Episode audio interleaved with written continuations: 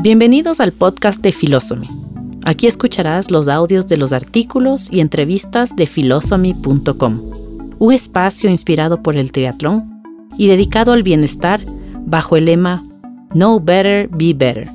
Soy María Luz Arellano, creadora de Philosophy, mamá de cuatro hijos, empresaria y apasionada del triatlón, el bienestar y la salud.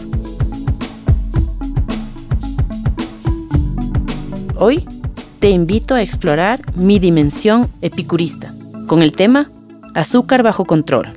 ¿Qué opciones tenemos?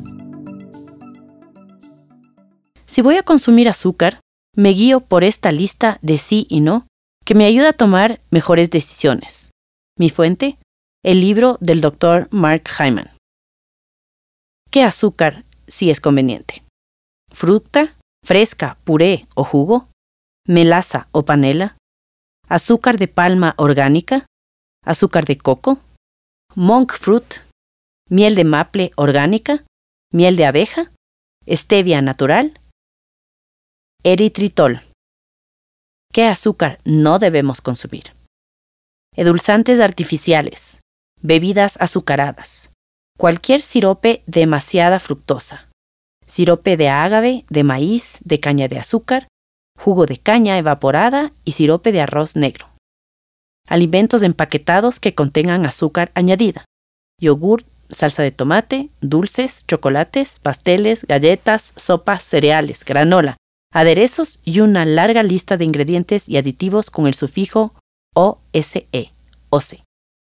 Azúcar blanca refinada, azúcar morena, aspartame, sucralosa, sacarina acesulfame potasio.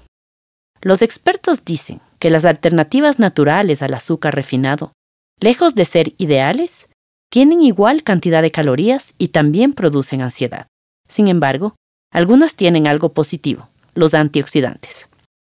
Las que menos antioxidantes tienen son ágave, sirope de maíz, sirope de azúcar. Las que más antioxidantes tienen, casi igual a una porción de arándanos, son el azúcar de dátil, melaza o panela y blackstrap.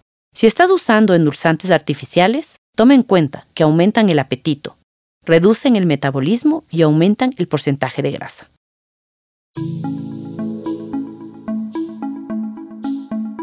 Espero que te haya sido útil esta información.